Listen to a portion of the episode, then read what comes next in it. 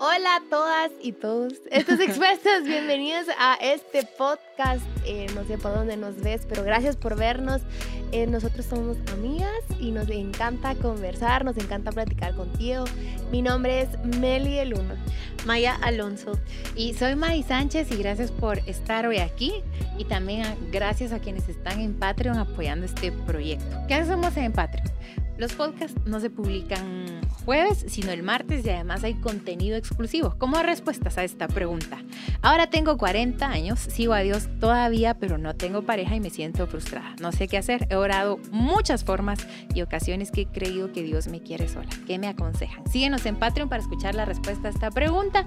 Las preguntas que envían a expuestaspodcast.gmail.com. Va a ser un gusto poder responderte, poder aclarar, ayudarte al final Dios es, es nuestra ayuda, pero pues aquí estamos para escucharte y acompañarte en lo que estés viviendo. Así que ahí puedes mandar tus preguntas. Y hoy vamos a hablar de un tema. Eh, ya viene Semana Santa. ¿Cómo va ese cuerpo de playa? ¿Cuánto escucharon el podcast de la comida? ¿Cómo, va tu challenge de, verano? ¿Cómo vas en el puerto, en la playa? ¿Cómo va tu meta el 2021 de ¿Cómo va este verano? Sí, cabal. Nada, es mentira. Pero qué alegre. Que por ejemplo, en Guatemala tenemos una semana, una semana de descanso.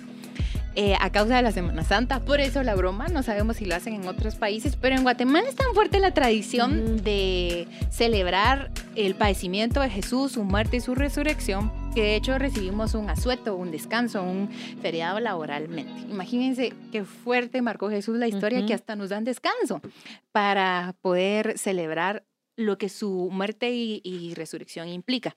Y desde muchas perspectivas es visto este tema, uno probablemente muy religioso, muy sufrido, muy devoto, y está bien, pero hoy queremos hablar de, de, esto que implicó la muerte, sacrificio y resurrección de Jesús. Independientemente que te dediques un tiempo, eh, la verdad es que yo sí lo hago porque así fui enseñada desde pequeña. En este tiempo sí me gusta eh, leer los pasajes.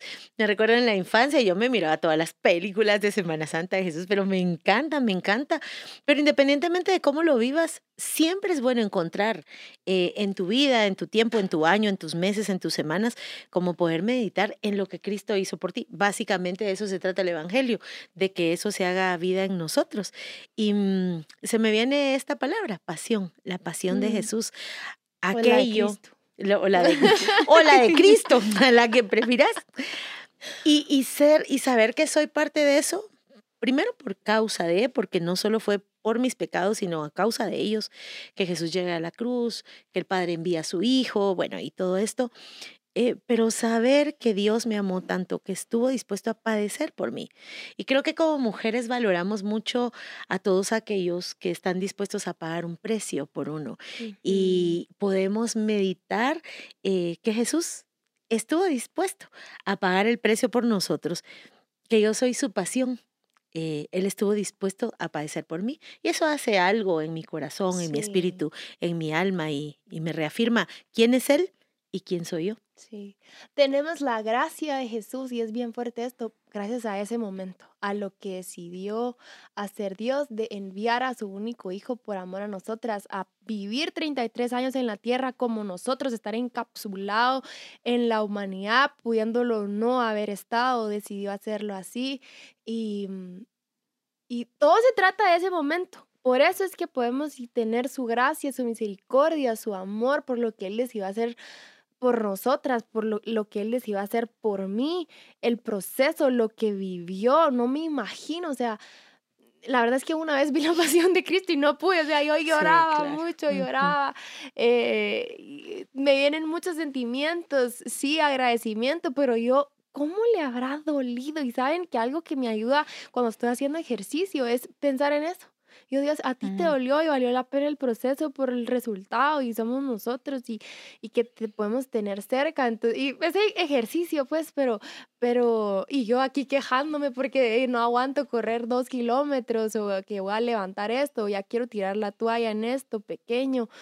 Em, pero pensar en eso, cómo te hace conciencia en lo que él vivió y pues claro es que no es que como que a alguno de nosotros nos vayan o vayamos a hacer eso, ¿verdad? O sea, y es la mayor demostración de amor. O sea, ni tu papá, ni tu esposo, ni el amor que le tenés a tus hijos va, va a... No lo podemos llegar ni siquiera a entender eso que Él hizo, ese proceso que Él vivió por nosotros y, y que disfrutemos de su gracia y de su amor y que de verdad lo podamos conocer más, que podamos conocer más a nuestro Salvador. ¿Quién es Él? Para relacionarnos más con Él.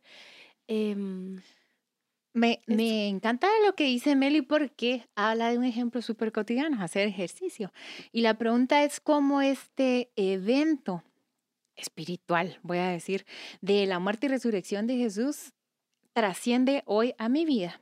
Creo que reconocemos que tiene que ver con la vida eterna, pero ¿cómo puede afectar mis problemas, adicciones, pecados, inseguridades, eh, lágrimas, triunfos que tiene que ver conmigo hoy y de una manera práctica todos los días. Hay muchos símbolos bonitos en la muerte de Jesús y lo primero es que eh, el pueblo de Israel, estando esclavo eh, en Egipto, recibe la instrucción de Dios de salir en la décima plaga. Y al salir reciben una celebración que es una fiesta muy importante actualmente para los judíos y es la Pascua. Y esto es salir de la esclavitud de los egipcios.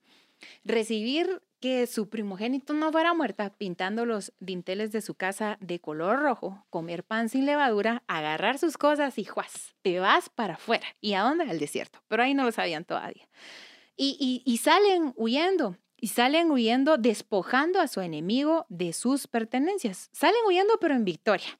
Salen a, libertad y en exactamente las mismas fechas que esto sucedió, Recuerden que los judíos no usan el calendario así como nosotros, gregoriano, que enero, febrero, marzo, ¿verdad? Sino el calendario lunar, no solar, en exactamente las mismas fechas. Mucho tiempo después, Jesús vive el viernes, sábado y domingo de Pascua. Un arresto, una traición, una muerte y lo más importante, una resurrección. Qué belleza. Diciéndonos a todos nosotros, hey, Tú también puedes salir de Egipto y no salir como quien dice huyendo, sino triunfante de quien te ha dado eh, esclavitud.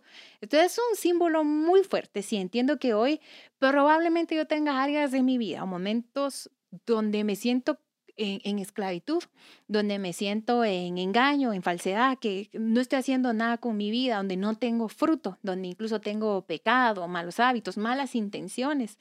Y la muerte de Jesús representa para mí esto, yo te saco de aquí, vas a huir y, y, vas a salir bien de, bien de esto. Entonces yo creo que estos días no solo se trata de, por ejemplo, tú decías, yo solo vi una vez la pasión de, yo también solo pude ver una vez porque solo no la quiero, solo no la quiero repetir porque me gustó tanto. Que, que quiero ese recuerdo, pero cada que vives estos días, no dejar pasar la oportunidad de agradecer a Jesús lo que hizo, lo que eso implica para ti, salvación, sanidad, pero también en la vida práctica es la oportunidad de liberación diaria a, nuestra vida en los asuntos cotidianos. Y tú hablabas de ser libre de, bueno, ser libre de eso, de lo que te hace esclavo, de lo que nos hace esclavas, de la vana manera de vivir. Eh, de las adicciones, de las compulsiones, de las cosas y de las cosas en las que pasamos una y otra vez, una y otra vez. Y me gusta de estos días, que es como de alguna manera ponernos en el centro de la Biblia. ¿Por qué? Porque todo el Antiguo Testamento apunta hacia Jesús, hacia el mismísimo día en donde, eh, o sea, en esa temporada donde Jesús iba a ser arrestado, hallado culpable, crucificado y posteriormente resucitado. Y luego el resto de la Biblia igual tiene que ver con ese hecho aquí creo yo que es importante saber cuánto espacio le damos a ese hecho, a todas esas cosas en nuestro día a día y cuánto sentido le damos en nuestra cotidianidad, porque no hay nada de lo que vivamos, por pequeñito, cotidiano o importante que sea, que no tenga que ver con el mero hecho que Jesús se humanizó. Eh, que como dijo Meli, se encapsuló en un cuerpo como el nuestro. Eh, puede empatizar con nosotros porque humano sí fue. Eh, ¿Qué impacto yo le permito tener a eso en nuestra vida? Y ser desafiadas por el sufrimiento de Jesús y repensar la forma en que nosotras mismas vivimos nuestro sufrimiento. estábamos en una maestría y tenemos un profesor súper bueno. No sé si mira esto, pero eh, el pastor, no sé si digo bien su nombre, Howard, porque a veces le digo Howard. Howard. Eh, Harry Potter. No, es Howard. él nos da fundamentos teológicos y él nos recordaba en, un, en estas semanas que tuvimos clase con él.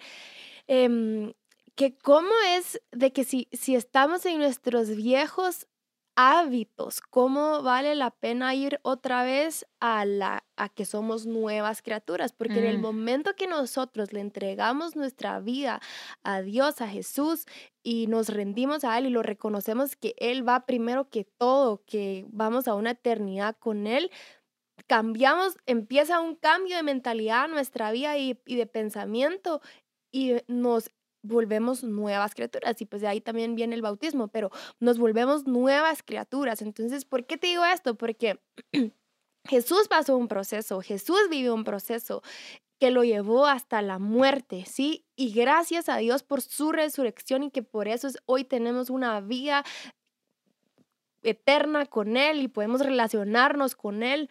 Y gracias a Dios que dejamos la ley y vivimos ahora en gracia.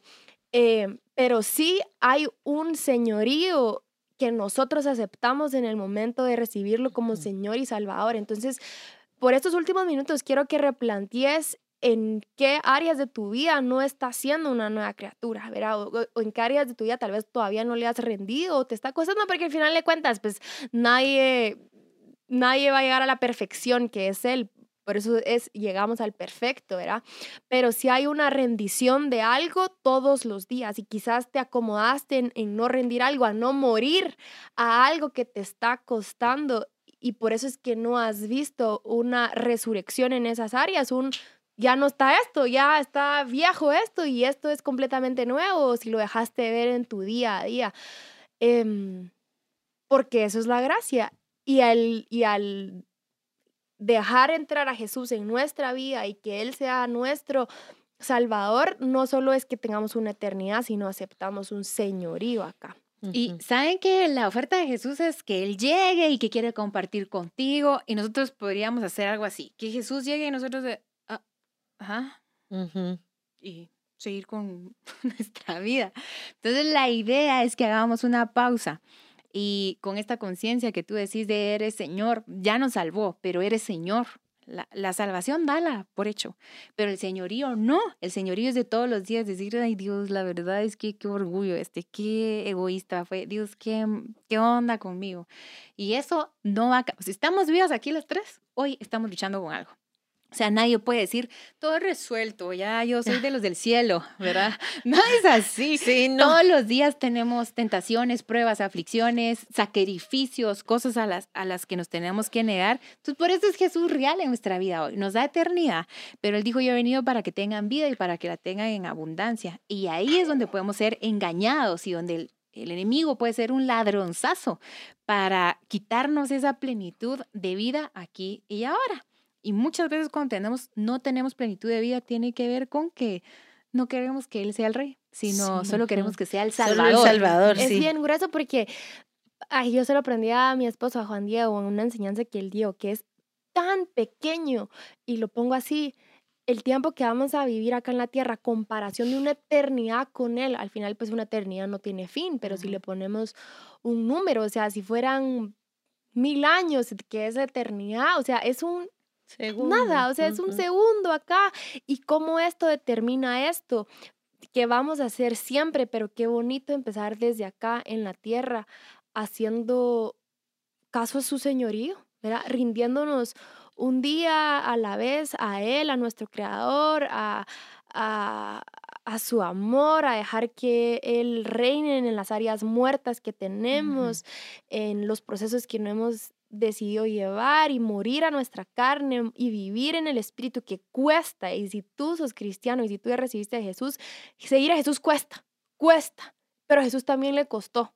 Entonces, em, no sé si vas a agregar algo, pero no quisiera despedirnos sin antes darte la oportunidad a ti de recibir a Jesús en tu corazón. Esto no lo hacemos no porque, mm, o sea, este, este espacio se abrió, se da para que hagamos eso si, si es que tú no lo has hecho, pero no sé si tú querías decir algo. En estos días eh, creo que podemos desarrollar una sensibilidad bien especial a lo que Jesús hizo. Y lo que te queremos decir es que lo mejor que te puede pasar en esta tierra y fuera de ella es Jesús. Y te invitamos a que le abras tu corazón y que lo hagas tu Salvador, sí, también tu Señor. Él nos modeló cómo hacer eso. Esa negación de sí mismo nos, nos, nos libra de muchas cosas, entre otras de nosotras, de nosotras mismas. Así que no necesitas andar por ahí en la tierra como que no hay quien te ama o como quien no pagó el precio por ti, porque Jesús ya lo hizo. Abrile tu corazón y vas a ver solo lo que Él puede hacer en toda tu vida.